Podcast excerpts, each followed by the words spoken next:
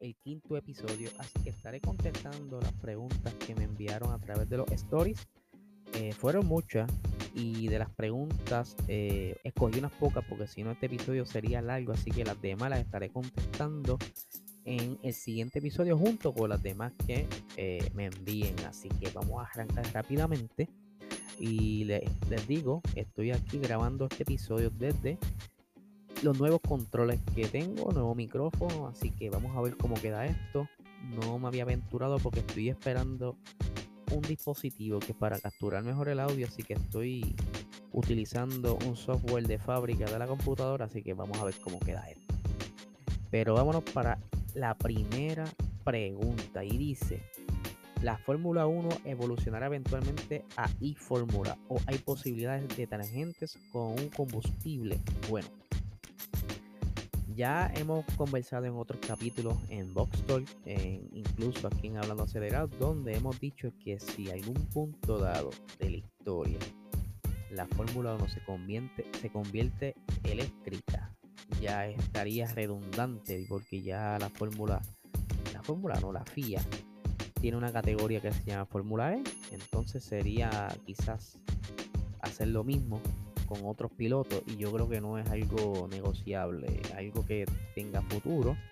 Ustedes saben que la Fórmula 1 lleva tantos años eh, utilizando motores de combustión y yo creo que sería ese eh, el último día que verá la luz la Fórmula 1, el día que decidan irse a motores eléctricos. Por eso es que están trabajando tan duro para conseguir alguna solución a los combustibles. El año que viene comienzan a utilizar el combustible, el combustible E10, que es 10% etanol y lo demás es orgánico, para quizás comenzar a probar cómo les va. Pero ahora mismo está Binotto junto con Shell trabajando lo que será entonces una alternativa sintética, combustible sintético que hasta el momento, según lo que he leído, tiene mucho futuro y que es posible que estén anunciándolo cerca del año 2023 eh, para ser utilizado dentro de ese mismo año o el año siguiente, perdón, para entonces tener motores de combustión que, y que la huella de carbono sea lo más mínimo posible. Y si es ninguna, mejor. Esa es la, esa es la, la meta de la FIA, poder conseguir que los carros de la Fórmula 1 sean cero huella de carbón para entonces estar a la vanguardia con lo que es eco-friendly y que puedan entonces seguir utilizando el motor de combustión. Espero que te haya contestado la pregunta. Vamos a buscar la siguiente. Eh, ¿Dónde está? ¿Dónde está? Por aquí la tengo. Ajá. En tu opinión, ¿cuál es el top 5 de pilotos de la Fórmula 1? Bueno, está un poquito difícil, pero creo que te la puedo contestar. Según los vaya mencionando, no quiere decir que si menciona el último sea peor que el primero. No, no, no. Lo voy a mencionar como que, mira, estos son los mejores, eh, equitativamente. Yo te diría, obviamente, Lewis Hamilton. Para mí está Max Verstappen. Para mí está por ahí Fernando Alonso. Ya tengo tres.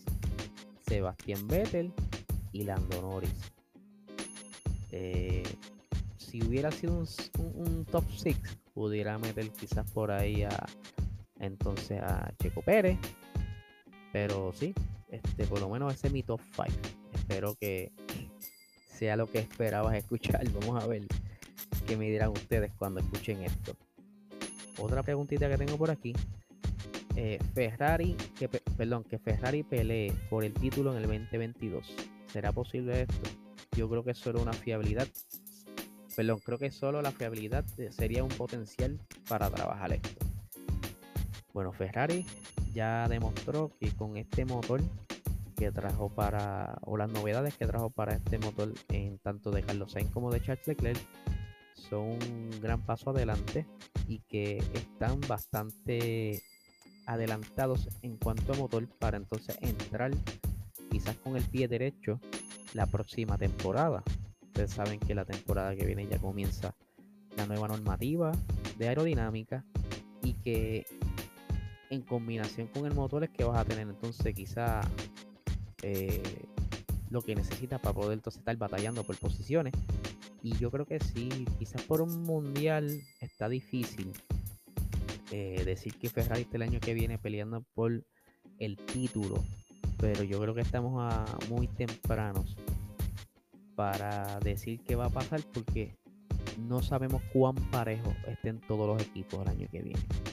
Hay que ver por lo menos eh, esas pruebas de pretemporada y quizás no tan solo eso, ver por lo menos el primer gran premio, a ver cómo son los tiempos, cómo van esas quali, cómo van esas vuelta tras vuelta, ese ritmo de carrera. Yo creo que ahí se irá eh, decidiendo más o menos quiénes serán los líderes, cómo será la cosa, si es que en algún punto habrá eh, muchos cambios de muchos rebases.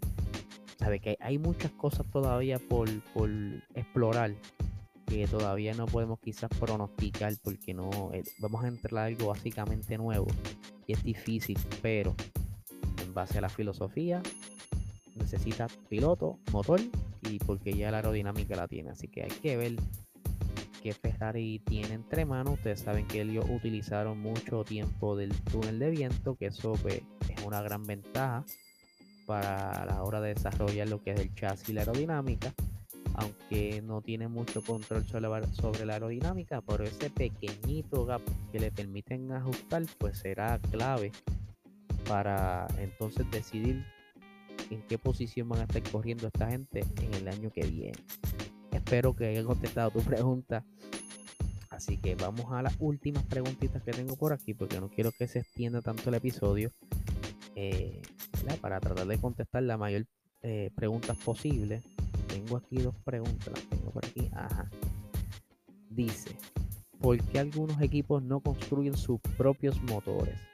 Eh, bueno, lo que pasa es que para tú ser escudería y poder construir tu propio motor se necesita no tan solo dinero, sino también recursos. Tú necesitarías entonces tener una fábrica donde tú estás eh, vaya la redundancia, ya de por sí necesitas la fábrica para mantener todas las piezas que necesita tu carro. Esto sin hablar de motor. Todas las piezas que son suspensiones, eh, front wing, rear wing, que si detalles electrónicos. Tú necesitas una fábrica completa o por lo menos una facilidad completa para dedicarse de lleno a la construcción del monoplaza. En cuanto al motor necesitarías otra. Necesitas otro edificio, otro departamento completamente que tengas un staff completo dedicado no tan solo al desarrollo del motor, al mantenimiento, a todo, todo. Y eso eh, lleva mucho dinero de por medio. Y pues es por eso que muchas escuderías eh, juegan con el poco dinero que tienen y deciden, mira, mano, me sale más barato que fulano me lo venda.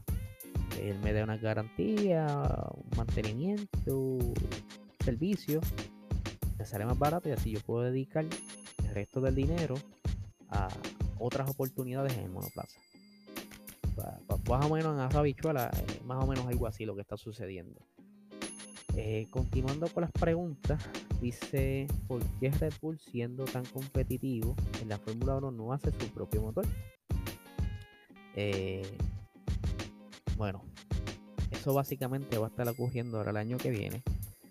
Desde que Honda anunció su retiro de la Fórmula 1, Red Bull pues entró en pánico, por decirlo así, y estuvo buscando quizás eh, no pudo conversar con Renault ellos no quieren volver a Renault Mercedes no, no le quiere vender este Ferrari era su mejor opción pero entonces dijeron mira este le hicieron el acercamiento a Honda este véndenos los derechos del motor para entonces como verdad si logramos que se nos congelen el reglamento de motores y esto es hablando antes de que congelaran los motores, eh, ¿verdad? Yo imaginando esa conversación, de que si convencemos de congelar los motores, pues por lo menos podamos utilizar ese mismo diseño en lo que nos da tiempo.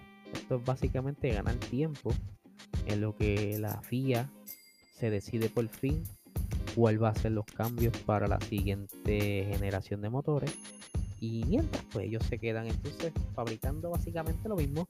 Obviamente eh, están construyendo unas facilidades completas para el desarrollo de estos motores de la temporada 2022-2023 porque lo necesitan y obviamente eh, ellos contrataron a un grupo de Honda que le estará, le dando el apoyo en lo que es la construcción, mantenimiento, diseño, rediseño de estos motores.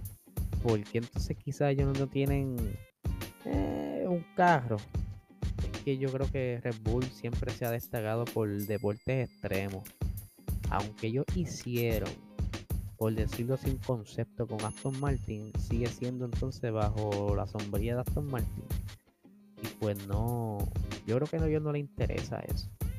Ellos tienen demasiado dinero. Red Bull está explotado un billete. Lo que pasa es que obviamente, como todo negocio, para esta categoría le dan un puñado de dinero para que compitas, pero yo quiero una ganancia para atrás. Pero Red Bull compite en un montón de categorías que si rally, motocross, este, surfing, you name it. Están en todos lados. Ellos tienen su propio libro de récords. Ellos tienen su propio canal de televisión. O sea, Red Bull, ellos son un medio completo. Y yo creo que una tener una marca de carro como que en estos momentos no sería tan viable para ellos porque yo creo que sería sacarlos de su comfort zone, pienso yo, y que quizás entonces estaría desviando un poco de lo que son los principios de Red Bull, que es eh, el deporte extremo y ya una vez tú te metes a un carro, pues ya tú te, entonces te convertirías tu imagen en lo que es entonces el mundo automotriz. Por eso es que entonces con Alfa Tauri ellos cambiaron el nombre. Eh, eh, es una estrategia completamente distinta. Ellos eran Toro Red Bull en italiano, y pues para hacer entonces esta línea de ropa decidieron hacer un rebrand de todo. Para entonces, como quien dice, dividirse. Una cosa Red Bull, una cosa Alfa Tauri. Ya sería otra marca, o, aunque esté bajo la sombrilla de Red Bull, pero es otra, otro concepto totalmente distinto. Yo creo que por eso que si Red Bull hiciera algún carro, así sea quizá no, no no comercial para todo el mundo, pero por lo menos para la gente de dinero, como un, un Bentley, un Rolls Royce, ¿verdad? Un estilo así que sea quizás por pedido, pues creo que no llevaría el nombre Red Bull, creo que llevaría otro nombre y sería como abrir un universo, otro universo en Red Bull con otro nombre, aunque el, aunque el pote esté dentro de Red Bull. No sé, pero no sería marca Red Bull mi pensar. Porque se estaría, estaría cambiando como que el juego de la marca. Bueno, este es el episodio de preguntas y respuestas. Espero que se haya escuchado bien, que les haya gustado. Eh, si les pude contestar bien las preguntas, si todavía tienen dudas de lo que les contesté, me pueden escribir directamente y decir, mira mano, este estuvo cool, pero me quedé como que era como que un pequeño, eh, me quedo un poco perdido, en confianza me pueden escribir, que si no lo sé yo lo busco y se los trato de explicar. Así que nada gente, espero haya gustado y que tengan lindo día.